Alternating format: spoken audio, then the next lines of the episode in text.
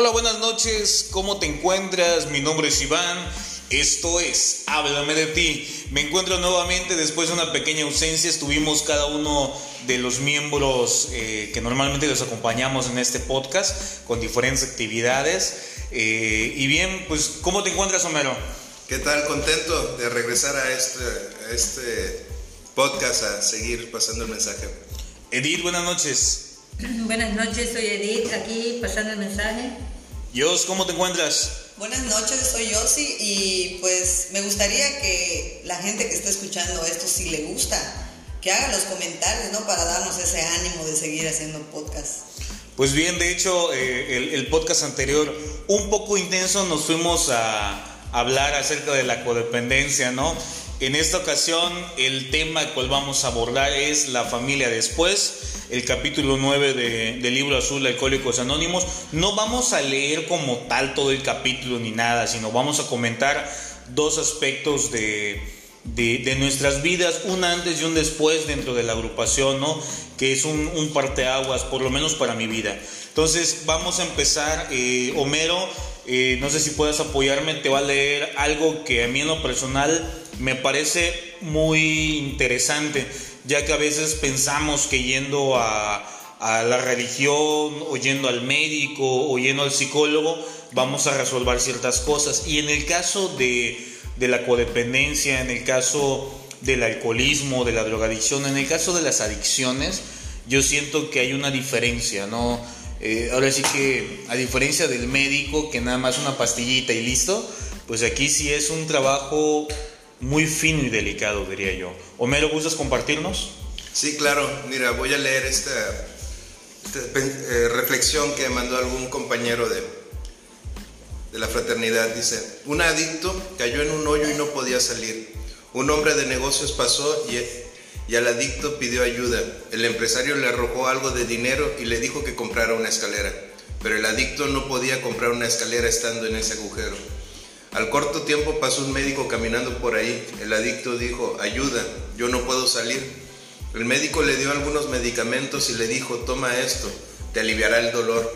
El adicto dijo, gracias, pero cuando las píldoras acabaron, él todavía estaba en el agujero. Un conocido psiquiatra que cabalgaba por la vecindad oyó los gritos del adicto en busca de ayuda, así que se detuvo y preguntó, ¿cómo llegaste? ¿Naciste ahí? Tus padres te pusieron allí, hablaste, háblame de ti. Aliviará tu sensación de soledad. Así que el adicto habló con él durante una hora. Entonces el psiquiatra tuvo que irse, pero le dijo que estaría de vuelta la próxima semana. El adicto le dio las gracias, pero él todavía estaba en el agujero. Un sacerdote vino, el adicto pidió ayuda. El sacerdote le dijo, le dio una Biblia y le dijo, voy a decir una oración por ti. Él se puso de rodillas, lloró por el adicto y luego se fue. El adicto se mostró muy agradecido, leyó la Biblia, pero él todavía estaba atrapado en el agujero. Al rato pasó un adicto en recuperación. El adicto gritó, oye, te pido que me ayudes, estoy atrapado en este agujero. De inmediato, el adicto en recuperación saltó hacia dentro del agujero con él. El adicto le dijo, ¿qué estás haciendo? Ahora ambos estamos atrapados aquí. Pero el adicto en recuperación dijo, cálmate, está bien, he estado aquí antes, yo sé cómo salir. Buenísima reflexión, excelente. ¿Qué opinas, Josh? La verdad es que está muy, este, yo, yo de verdad te voy a ser honesta, cuando pasa el sacerdote tú dices, wow, él la va a sacar. Obviamente lo reflejo en la cuestión de mi vida porque pues yo la primera ayuda que busqué fue en la religión, ¿no? y este, pero equivocadamente, porque yo desde muy niña me acomodaba mi catolicismo a mi conveniencia y obviamente no me funcionó. Yo creo que a muchos nos ha pasado que buscamos refugio, buscamos una, no sé, una zona donde nos sentamos seguros, que muchas veces no es la que realmente necesitamos. No, Edith, ¿tú qué opinas de esto? Pues, pues yo, mira, yo soy de las que me refugié mucho en lo que es la psiquiatría y la psicología, ¿no? Aparentemente me daban de alta, pero después de un tiempo yo volví a caer. Entonces hasta en la casa decían, oye, ¿qué pasó? No, ya te habían dado de alta. Y hasta que no llegué a un grupo, eh, yo pude ver de que no iba a ser como ir con un médico que solo me iban a escuchar, sino aquí también me iban a compartir sus experiencias de vida y que esas me iban a ayudar a mí a salir como esa persona en el pozo. Sí, realmente a mí eso fue lo que me atrapó en este lugar, ¿no? Cuando yo llegué creí que todos mis problemas solo yo los tenía, que lo que me estaba pasando nadie lo iba a entender. Y al yo llegar y, escuchar a, un compañero que, que había pasado por algo similar a lo mío, que sentía lo mismo que yo sentía, y ver que él eh, eh, había dejado atrás las adicciones, eso fue lo que a mí me, me convenció ¿no? y, me atrapó. Fíjense que a, mí algo que me pasó durante mucho tiempo, no sé si solo a mí me pasó específicamente, pero yo antes de llegar a la agrupación yo no conocía ningún doble A. O sea, yo no conocí a nadie que estuviera en una agrupación. Este, yo de repente, muy ocasionalmente veía grupos, veía eh, es las siglas doble A, y, para mi manera de pensar, los únicos que lo necesitaban era la gente que andaba en la calle, ya este, sucios, eh, tomados todo el tiempo. Este, para mí era el, tipo de gente que necesitaba de, los grupos, ¿no? Cuando llego, cuando empiezo a asistir a, las juntas, cuando me hacen la invitación, lo primero que yo dije, ah, chinga, ¿esto es un grupo? O sea, ¿Es, esto lo que me estaban invitando? Porque mi idea era completamente equivocada. Obviamente juzgando, obviamente eh, señalando, criticando, ¿no? Porque eso es lo que yo sabía hacer. Y todavía hasta el día de hoy voy, trato de ir, este, pues evitando e, esta manera de ser. Entonces, cuando yo llego a la agrupación y me doy cuenta de que hay gente de todo tipo de clase social, que hombres, mujeres, jóvenes, este, jóvenes adultos, yo, yo todavía como todo un jovenzuelo. Chaborruco. Chaborruco, ándale, sí, para no sentirme tan mal. Este, personas mayores, y cuando digo, cuando digo personas mayores de, de toda edad, ¿no? O sea, si hablamos de edades 15, 20, 30, 40, 50, 60, 70 años, de hecho, eh, hemos tenido este, miembros ya mayores de 80 años, ¿no? Tal vez este, y aquí la realidad es de que no, no, es algo que importe. Cuando digo no es algo que importa, me refiero a que esto es para cualquier persona que decida querer tener un cambio en su vida. Sin embargo, sin embargo, este, pues yo ni siquiera sabía que quería un cambio en mi vida. Fíjate que a diferencia tuya, yo sí veía los grupos de doble Lo que no veía es que existían cuarto y quinto paso. Esos grupos yo jamás los conocí. De hecho, por mi casa habían varios eh, grupos de doble A y cada vez que yo pasaba decía, ay, pobres alcohólicos. Acabas de pobretearme, pero... Pero de verdad que, que pasabas y puro hombre o sea, puro varón. Podrían ser jovencitos, podrían ser ya adultos o adultos mayores, ¿no? Pero nunca jamás vi mujeres. Entonces, cuando a mí me decían, es que tú necesitas ir a un grupo de doble A, yo no, o sea, ¿cómo? Pero no me explicaban que este grupo se rige por doble A, pero es algo más que doble A.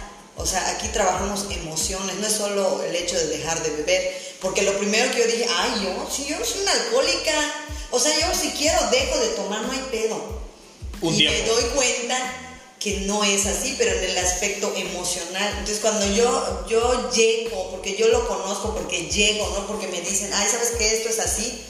Y, y es, yo esperaba que suban, ya sabes, ¿no? Y que empiezan a decir, no, ay, me mamé, y que la chingada, o sea, no. Y era, es que pues no sé, mi hijo me hizo esto, mi esposo esto, y, yo dejé que me lo haga, y, me sentí culpable cuando en realidad la culpa es de él. Y, o sea, era, yo dije, ¿qué es esto?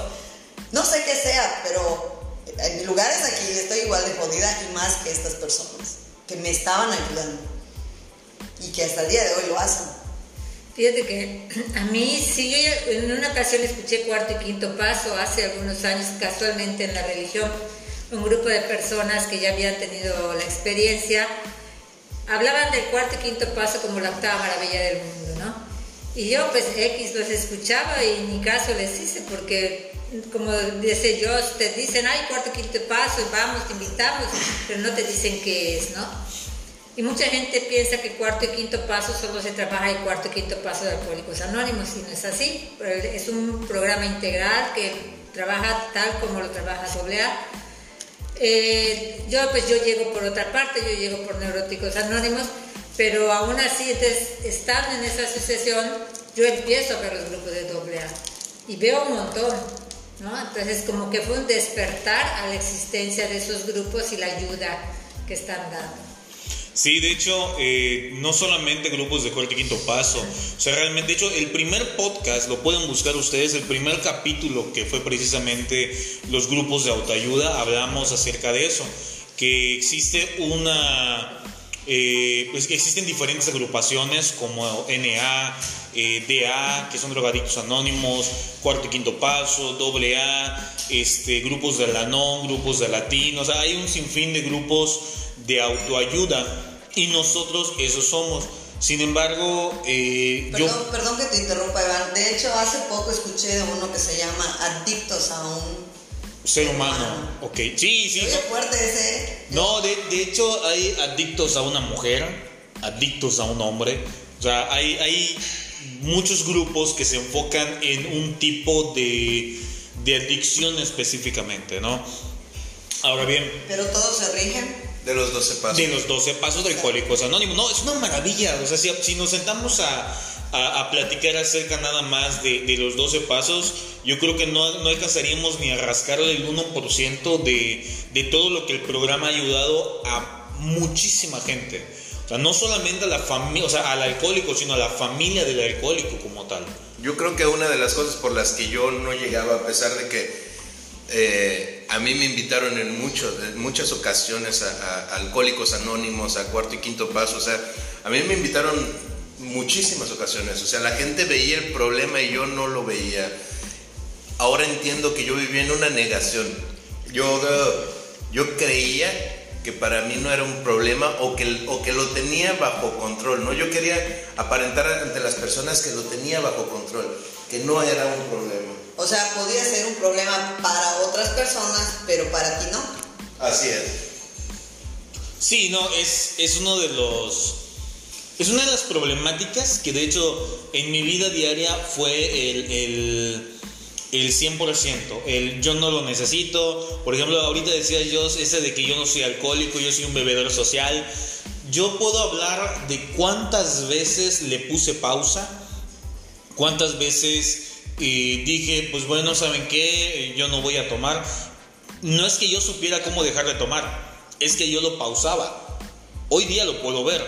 Pero sabías que en algún momento lo ibas a retomar. Sí, claro. O sea, lo dejaba por un mes y el mes uno me daban la, Tomabas lo que no tomaste en un mes. Por supuesto. o sea, te ponías a, ¿cómo dices? Al corriente, ¿no? Al corriente. y le daban la torre a la familia. No, e, esa, e, esa verdad de de me voy a tomar una, no hay ningún problema, ¿no? Pero realmente una semana, 15 días, un mes en, la actividad, ¿no? Y según yo siendo funcional, porque seguía asistiendo al trabajo, seguía levantándome a hacer las cosas, pero la realidad es que estaba alcoholizado. Señoras y señores, ya llegó el café. Por cierto, Edith, muchas gracias. Ella, ella el día de hoy eh, le está haciendo de cafetera, este, da, trayéndonos el, cafecito. Claro, igual aprovechamos esta pausa para mandarles eh, un saludo a todos los grupos de la comunidad Hacienda San Francisco, Entusiasmo en Tijuana, Sanando el Alma en Valladolid, está el grupo de Temozón, el grupo de Tecash, San Francisco de Chul, Fortaleza y Vivi Deja Vivir de Oshkushkat, eh, Chocholá igual, les mandamos un saludo y por supuesto el grupo Miluz aquí en Mérida, ¿no? Eh, nos pueden buscar en Facebook como Miluz o en las páginas oficiales Hacienda San Francisco y Transformando las Emociones, que por cierto este 17, 18 y 19 de, de diciembre vamos a tener experiencia de verdad. La última del año. La última del año. Y, y, de verdad, si alguno de estos podcasts eh, que has escuchado te, te pues ahora sí que mueven algo dentro de ti o te hacen tener preguntas, de verdad, búscanos, llámanos. Eh, aquí hay un lugar que, que, puede estar esperándote para, para, para poder brindarte esa ayuda que necesitas? Hace nueve años, como ahora, yo este, terminé el año yendo a la hacienda. Y ahora sí que el propósito de mi, de mi nuevo año fue cambiar. Y aquí estoy. Sería genial que mucha gente vaya, ¿no? Y que tenga ganas de empezar el año como todos, que nos proponemos muchos, muchas cosas. Puente. Y este, y se vale, se vale caer y, y, ten por seguro que aquí te van a levantar. Oye, yo sí. ¿Tú cómo podrías diferenciar un antes y un después? Un antes y un después, que ahora sí veo mi realidad. Sí veo mi realidad. Antes yo no lo veía. Casualmente ahorita que estaba yo este, viniendo, me prestaron el carro que yo tenía hace tiempo. Está todo dando su madre por fuera pero yo cuando me subo adentro, que sigue intacto, puta, yo me siento chingona manejando. Y la gente cuando ve por fuera el coche dice, puta madre, está jodidísimo el carro. Así me veía. Yo pensaba que puta era la chingona, que mi vida estaba genial y que sí, que todas las decisiones que tomaban eran las correctas. Pero todos los de afuera veían lo jodida que estaba mi vida. O sea, malas decisiones, codependencia, o sea, relación tóxica, tóxica, terrible y yo así como que adentro estoy cómoda, o sea, es como cuando tienes esa venda y no ves la realidad. Edith, ¿qué nos puedes compartir? Que de hecho también este mes es, eh, es tu aniversario. ¿Cuántos años, Edith? Seis años. Tenemos dos historias, nueve años y, y seis años, Edith, que, que comparten dentro de esta misma eh, comunidad, ¿no? ¿Qué nos puedes compartir, Edith? Sí, mira, yo cuando llego a una asociación, porque yo llego primero a neuróticos, hace 21 años. Llegué a neuróticos. Y llegué, de verdad, más que muerta en vida, ¿no? Y, era una cosa que, depresión muy fuerte, puro llorar y no sabía por qué. Hoy te puedo decir que puedo reconocer mis emociones porque soy una persona muy emocional y puedo detectar si río o lloro de alegría, de tristeza, de enojo, de impotencia, ¿no? Y eso es lo que el programa me ha dado, poder reconocer mis emociones y poderlas trabajar con ellas, ¿no? Porque muchas, muchas veces, como decía yo, la gente ve por fuera una cosa, pero la cosa es por dentro, ¿no? Yo me acuerdo que la persona que me invita a neuróticos, después de unas 24 horas, me dijo, tú volviste a nacer. No eres nada de lo que yo veía cuando, cuando te invité a neuróticos, ¿no?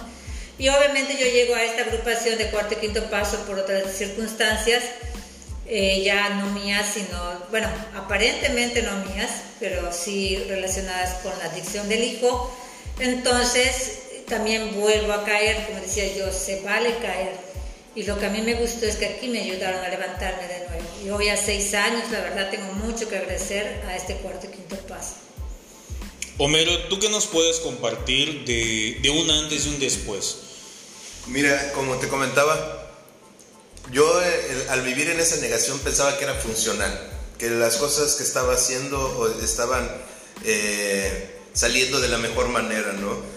Cuando empiezo a darme cuenta de la negación en la que vivía, me doy cuenta de que muchas cosas no las había terminado, muchas cosas las había dejado a medias y por eso vivía con mucha ansiedad, pues, en un caos, ¿no? Yo creo eh, en en esta promesa que tiene Alcohólicos Anónimos de una vida útil y feliz. Ah, la realidad es de que yo, a diferencia de las compañeras, llevo este, muy poco tiempo, pero, pero me ha hecho sentir útil y feliz el programa, ¿no? O sea, la convivencia con mi familia ha mejorado, una familia que de repente ya no, ya no, ya no me soportaba, ¿no? No que no me quisiera, sino que ya no me soportaba, que era, era difícil convivir conmigo, ¿no?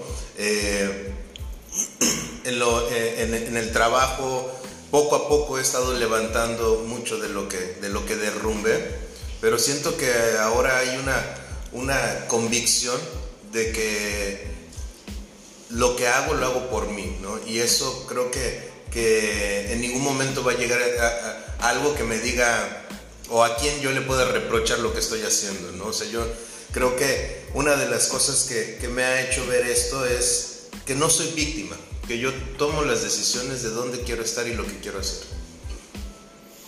Pues bien, yo algo que les puedo compartir es ahorita que estaba escuchando hablar, ¿no? Esta parte de, de recoger los escombros que vamos dejando a lo largo de, de nuestra vida o de lo que creemos que era nuestra vida, o por lo menos yo en mi caso personal, el cómo no podía yo tomar decisiones asertivas en mi vida. O sea, todas mis decisiones eran en base a dos cosas. Siempre tener la razón y qué me voy a beber el día de hoy. Yo pensaba ah, en un principio que mi único problema era beber, que mi único problema era el que no, no sé decir eh, basta, no sé decir nada más una, no, no, no puedo parar una vez que empiezo a beber. Yo pensaba que ese era mi mayor problema.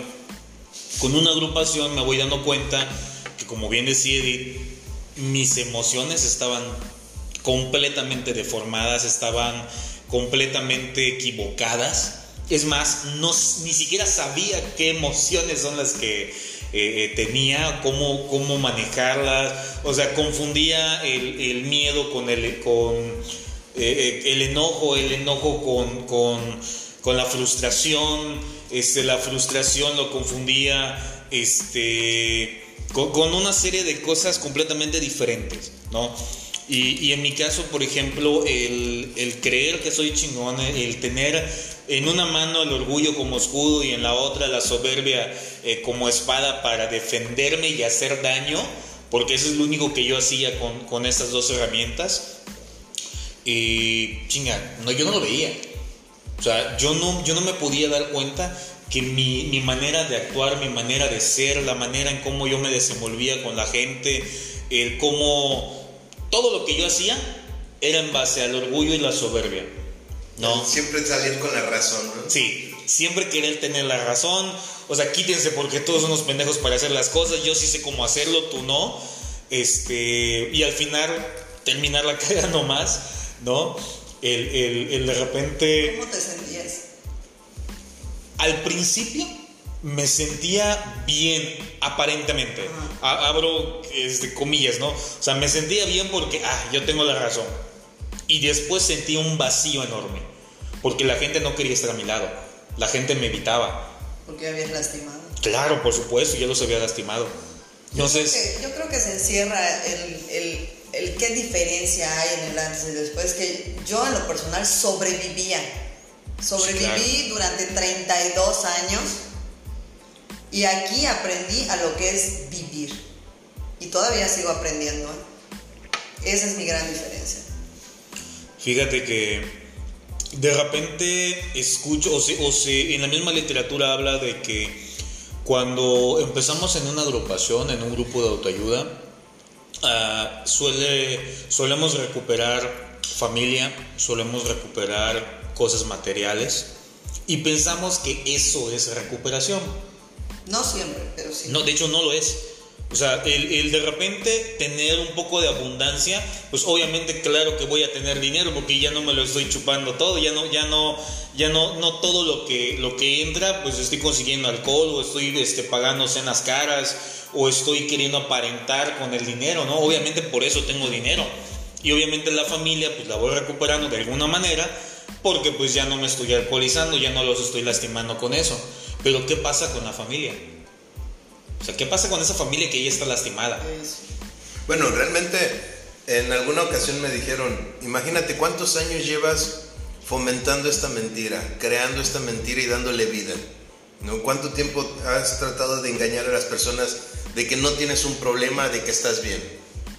Entonces, imagínate cuánto tiempo has trabajado en esto para convencerlos que ahora te crean, ahora que descubren tu mentira, o sea, se van a dar cuenta que durante muchos años no has sembrado confianza, ¿no? Que si se les, si tú eres honesto y les pides un poco de tolerancia, de, de comprensión de que realmente estabas en un problema y que tú no lo veías, pues de repente es una exigencia difícil, ¿no? Para la familia, pero pues también es, es parte de, del amor, ¿no? O sea, Fíjate que es, esto de, no es obligatorio que se recupere la familia, tiene sus matices, ¿no? O sea, que es otra de las cosas que yo no podía ver. O sea, para mí era o sí o no.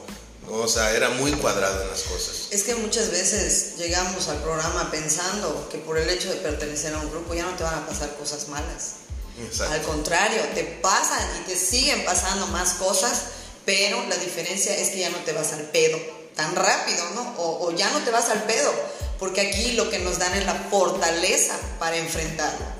Sobre todo conocer las actitudes que he tomado fre- frente a los problemas Exacto. y obviamente eh, eh, qué actitud ayuda o beneficia a la situación que estoy viviendo.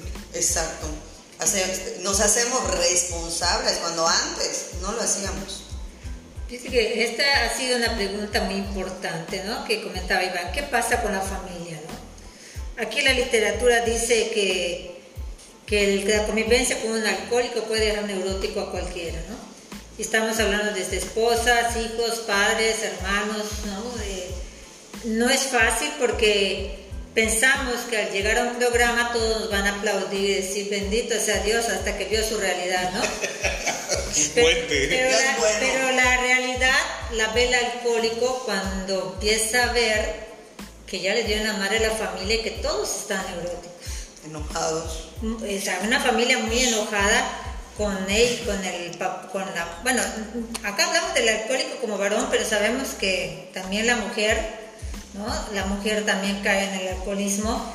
Y yo he escuchado muchas experiencias desgarradoras de hijos de alcohólicas, porque que de verdad yo como mamá me, ponía en el llanto al escuchar los compartimientos, ¿no? De lo destrozada y, de lo que sufrían los hijos, la impotencia de ver a la mamá tirada en el alcoholismo, ¿no? Entonces, cuando a mí me asusta, y oh sorpresa que tocaba la vida, que a mí me tocó vivir también eso, pero no con, con la mamá, pero sí con el hijo, ¿no? Ya en el papel yo de mamá, ¿no? Entonces empieza uno, si de por sí ya en el programa te empiezas a conocer y empiezas a entender muchas cosas, pues ya cuando tú estás en ese zapato, pues empiezas a entender la realidad ya de la familia, de lo que tu familia vivió con tu neurosis y lo que están viviendo ahora con, el alcoholismo de los demás, miembros de la familia, ¿no? Entonces no es fácil sanarlo porque la misma literatura dice que cada miembro lo va a tomar de manera distinta. ¿no? Entonces yo como mamá puedo tomarlo como buena codependiente rescatando a los enfermos y a la primera que se está jorobando la existencia y enfermándose soy yo, ¿no? Entonces el programa eso me invita, me invita a pensar primero en mí, porque yo no puedo salvar a nadie. Si con trabajo me puedo sostener en pie con mis emociones, imagínate querer salvar a los alcohólicos, ¿no? Ok, fíjate, hay algo que a mí me resulta eh, chistoso y al mismo tiempo triste, no sé cómo compartirlo, pero por ejemplo, el estar con un padre alcohólico, desde la parte de, de yo como hijo, no es el querer ser como él para poder entenderlo, para poder eh, decir, chinga, pues solamente de esa manera voy a poder convivir con él. Porque durante toda mi niñez lo único que conocí es que mi papá tomaba, mi papá bebía. ¿Ok? Entonces, como él bebe y veo que ahí es donde él, él se enfoca o es lo que él quiere, pues yo quiero ser eso. Porque creo que es la única manera en la que voy a encontrar una manera de convivir con él, de platicar con él. Pero cuando te va bien, porque si te trata putazos, lo que Ah, no. menos vas a querer es ser como él. Y ahí es algo que decía Homero, y hay, hay una gama de matices diferentes en cuanto a vivir con un alcohólico y ser un alcohólico. ¿no? Entonces, a- hay de todo tipo, ahora sí que de todos colores y sabores. Hay dos- desde donde, donde hay golpes, hay otros que cuando, cuando beben se vuelven sumamente cariñosos Exacto. y como hijos lo que quieres es que beba este canijo porque ahora sí es cariñoso, porque cuando no tiene la bebida, puta, es, es, es este, un carácter de la fregada. O te ignora simplemente. Exactamente. No para él. Entonces, quita, quita eso de la cabeza de un niño. O sea, quítale esa, esa manera de, de- de ver al papá o a la mamá. Y no solamente del alcoholismo, estamos hablando de la drogadicción, estamos hablando de crecer en un lugar donde hay neuróticos, en un lugar donde, donde la- la- los papás son codependientes, que obviamente cuando hay alcoholismo hay codependencia, ¿no? Hablamos de que eh, crecer en un lugar donde hay algún tipo de adicción, ¿no? ¿Qué tipo de marcas nos van dejando, ¿no? Y que obviamente, en mi caso, yo nunca pude ver a mi padre sin alcohol, que hasta el día de hoy es, es alcohólico, ¿no? Y en mi caso yo puedo ver a mis hijos todavía después de ciertas 24 horas que todavía existe el miedo por parte de ellos de que yo vuelva a beber, ¿no? Entonces yo no sé si algún día yo, yo pueda conseguir quitarles ese miedo, ¿no? De alguna manera con mis acciones, que de una manera con mis cambios, ellos puedan dejar de tener ese miedo, no lo sé. Lo, que sí deja claro el, el, el libro azul es de que de que a pesar de que ellos se convenzan o no se convenzan, tú debes de estar trabajando en tu recuperación, ¿no? Lo que comentaba Edith, o sea, yo en lo que puedo enfocarme es en mi recuperación, o sea, en seguir yo en este programa, el, el, el, poder vivir el programa de Alcohólicos Anónimos, los 12 pasos, ¿no? Fíjate, ahorita con lo que estás diciendo, ahora imagínate, tú estás en esta lucha, que vamos a hablar de cosas este, reales. Tú estás en esta lucha de decir, yo hoy no quiero beber, yo hoy no quiero, este, dependiendo de, la...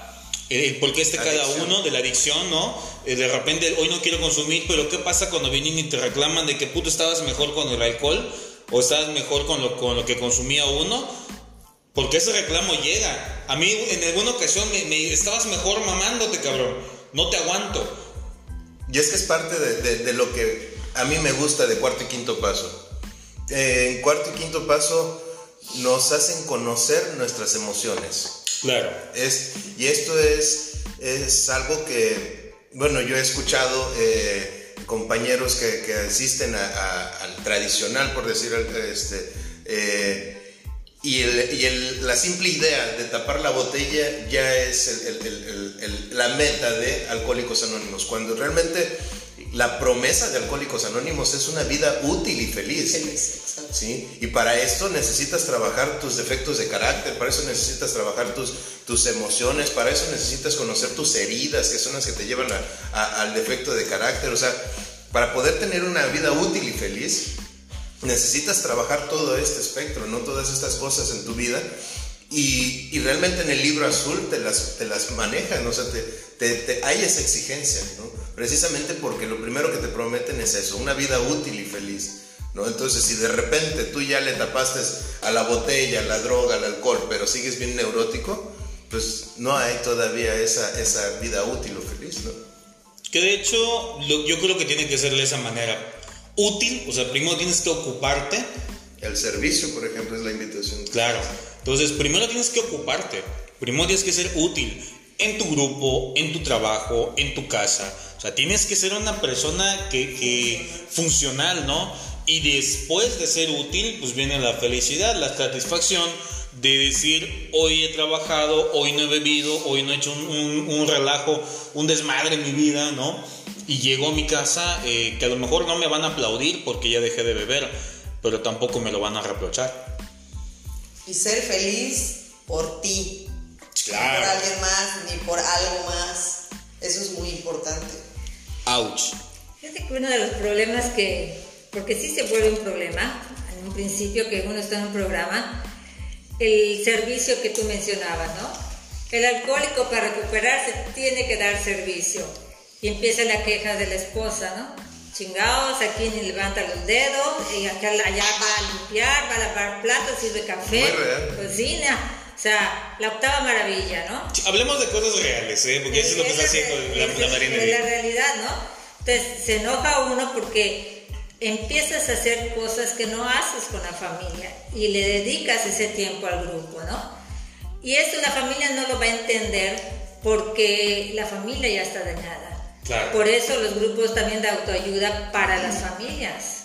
Y no para apapachar al enfermo, sino para entender la enfermedad y poderse ver ellas mismas en la enfermedad. Y hay los grupos también para los hijos, ¿no? Para que los hijos puedan entender que el familiar es un enfermo y que lo que hacen no lo hace porque quiere. Sí, claro, no, no, ahora sí que, y yo lo comento, ¿no? Tal cual, yo no recuerdo haberme levantado un, digo, un día en la mañana y decir, hoy cuánto voy a beber para hacerle daño a mi familia. O sea, hoy día lo puedo decir, pero eh, eh, antes de, eh, mucho antes de una agrupación, yo jamás me pasó por la cabeza no era eso. Consciente. No era consciente, claro. O sea, yo no conozco a una persona que viva sabiendo que va a hacer daño. Ya cuando hay, ya cuando hablamos de recaídas, cuando ya hay conciencia, cuando no quiero aceptar que tengo un problema, que, que realmente eh, el alcohol es un problema verdadero, ¿no? Y que sí me afecta, chinga, ahí ya creo que ya es, ya es masoquismo, no sé cómo lo ven ustedes. Fíjate que uno de los, de los, problemas que tiene el alcohólico, que cree que porque la familia muchas veces no lo ve tomado o tirado, no hay un problema. Ándale. Te lo digo porque yo cuando conozco a mi esposo, él tenía un año de haber dejado de tomar y yo como no tenía conciencia del alcoholismo, aunque tuve mis tíos eran de borracheras, de las fiestas, no tenía yo realmente el concepto del alcoholismo. Entonces en esa, yo no, yo no estaba en una agrupación en aquel entonces, entonces yo decía, bueno, él tiene mucha voluntad y no va a volver a tomar, no va a ser un problema, ¿no? Pero obviamente, como mencionan, había tapado la botella, pero las actitudes, actitudes que yo en mi conciencia, sin un programa, no veía. Cuando yo llego a un programa y lo empiezo a ver, digo, la madre, ¿sí? O sea, estoy viviendo con un alcohólico, porque una vez alcohólico, alcohólico para siempre, aunque tape la botella, ¿no? Entonces a mí me empieza a generar molestia pero una molestia conmigo mismo de decir cómo pude estar tan ciega de no saber que estoy viviendo con un alcohólico. Fíjense de algo que menciona el capítulo eh, como tal. Eh, por lo general cuando vives con, con, un adicto, vamos a generalizar, un adicto, la adicción que sea, eh, ya sea hombre o mujer, el, vamos a ponerlo en este ejemplo, no ponerme en mi caso personal, ¿no? Yo como alcohólico toda la vida le he dado el timón del barco de, mi familia a mi esposa. ¿Ok? O sea, toda la vida le, he dicho, ¿sabes qué? Tú guíanos y tú llévalo. ¿Qué pasa cuando dejo de beber y le quiero arrebatar ese timón y decirle, a ver, espérate, ya, ya, este, ya regresé, ya no estoy bebiendo, ya me siento a todo dar, ahora sí, dame las riendas de la vida de la familia, o sea, dame, dame, dame otra vez ese timón de la mis familia. responsabilidades. No, yo diría mis responsabilidades. Ah, no, a ver, espérame. El, decir, antes yo, eh, eh, te lo pongo claro, antes yo agarré todas esas responsabilidades y todo lo que conllevaba el llevar a la familia y se lo di a, a mi esposa. Ya después de dejando de tomar y yo decir, a ver, espérate, ahora sí, quiero hacer responsabilidades, ahora sí, yo voy a ser la cabeza de la casa, ¿qué pasa? ¿Tú crees que me, que me va a decir, sí, ándale, ahora sí, este... Sí, porque seguro confía mucho en mí. Pues por eso, y ese es el punto, obviamente no lo va a hacer. No, y, de entrada es de que si estamos dentro de una adicción es porque no hemos sabido hacer esto. Es correcto. Entonces, de ahí también es, es, es la admisión, es, es reconocer realmente tu, tu, realidad, ¿no? Una de las cosas que, que para llegar a esta promesa de Alcohólicos Anónimos, la, primera exigencia que te pide es la honestidad. El que seas capaz o, de, o, que puedas hablar de tu realidad, de si se puede o no se puede, ¿no? Te, te comentaba, o sea, imagínate tantos años de estar en la mentira, no te la van a creer. Claro. eso va a ser un pleito y también vas a tener que ser muy tolerante ante eso, ¿no? Y aquí yo les pregunto, y obviamente yo sé que eh, eh, es muy ambiguo lo que les voy a preguntar. ¿Cuánto tiempo necesito para que la, la familia confíe en mí? Uy, muchísimos años. Pues yo te diría que, como dice el programa, esto es de atracción, no es de promoción. Si tú vas y le dices, es que ya dejé de beber, es que ya no lo voy a ir a buscar porque ya no lo quiero, que no sé qué, o sea... Ya cambié. A huevo que no te van a creer, porque, ah, ok, no lo digas, hazlo. Exacto. Es que más que nada el pasado existe y el pasado ya está sembrado. Entonces el, familiar te lo va a estar recordando cuantas veces tenga oportunidad. O sea, fácilmente borrar un pasado eh, no es tan fácil. Y la familia añora los momentos de felices porque sí hubo momentos felices. Creo que eso es lo que más daño le hace a la familia. Que sí hubo momentos felices y que obviamente se los arrebatamos, ¿no? Ahora bien, pues Ahora sí que ya hablamos un poco acerca de, la negación y demás. Este, Homero. Bueno, yo eh, me despido en esta ocasión del podcast. Tengo una junta que abrir. Eh, no sin antes invitarlos a que nos manden sus comentarios, eh, sus, sus, este, sus comentarios referente al tema y pues bueno, aquí seguimos. Buenas noches. Bien, Homero, pues ahora sí que ahorita te alcanzamos ahí en la junta, que de hecho vamos cerrando este podcast. Eh, si no, antes recordarte eh, los números donde puedes contactarnos, el 9991, eh, perdón, el 9994 09 65 94 y este también está el otro número en un momento más te lo doy también te recuerdo que estamos en Facebook como Mi Luz y Hacienda San Francisco es la página al igual que eh, la página de Transformando las Emociones. El otro número de teléfono es el 9991 56 95 48, donde vas a poder contactarnos. Si necesitas información acerca de las sesiones, nosotros sesionamos todos los días, bueno, de lunes a viernes a las 8 de la noche. La dirección es calle 44, número 409 por 31 y 33 de la colonia Jesús Carranza. Pues bien, Edith, no sé si quieres agregar algo más. Pues más que nada es invitarlos porque hay una solución, definitivamente hay una solución. La tercera tradición de Alcohólicos Anónimos nos dice que si tú quieres sanar, nosotros estamos aquí para ayudarte. Hay una mano y es en el, en el legado de la responsabilidad que vamos adquiriendo aquí para con nosotros y para con una asociación. Gracias, eh, Jos. Bueno, yo te diría, si tienes curiosidad o tienes duda de esta agrupación, acércate a alguien que haya estado o que sigue en un grupo de cuarto y quinto paso y dile que te comente qué ha sido de su vida antes y después de un programa, ¿no? o pues, si no confías mucho en eso, pues yo te diría que le preguntes a la familia qué cambios ha visto o qué es lo que ha cambiado, ¿no? En su vida. O infórmate de los grupos de cuarto y quinto paso Fíjate que ahorita eh, eh, no quiero alargar mucho el, podcast el día de hoy, pero ahorita que comentabas eso, yo, eh, fíjate que en una ocasión me, me preguntó una persona que acababa de, de, vivir la experiencia, ¿no? Y que tenía sus dudas, que, que andaba empezando a conocer lo que es, pues, esta comunidad, y me decía, ¿has cambiado? ¿O qué cosas has cambiado en tu vida? ¿No? ¿O cómo ha mejorado tu vida? Lo que yo le contesté es, tendrías que preguntarle a los que viven conmigo. Yo, como bien dijiste hace rato, pudiera decir, no, ya mejoré mi trabajo, ya estoy a todo dar, este, ya tengo cosas materiales, pero para saber realmente si han habido cambios verdaderos en mi vida, yo creo que tendrían que preguntarle a, a los que viven conmigo, ¿no? A mis hijos. Y también hay cambio físico, ah, eh, cambio emocional, o sea, mejoras en tu, en tu vida, cuidas tu salud, o sea, son, son muchos cambios. Sí, son es una transformación esto.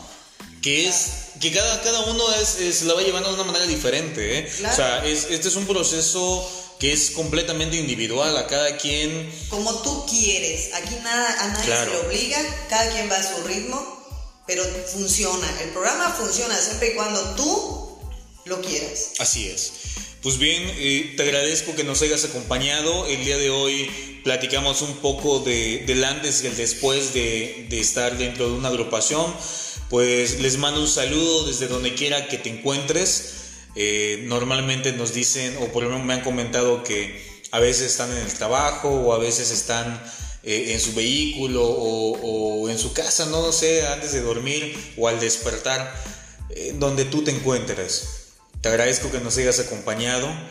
Este es tu podcast y no te olvides, esto es Háblame de ti. Nos vemos en el siguiente episodio.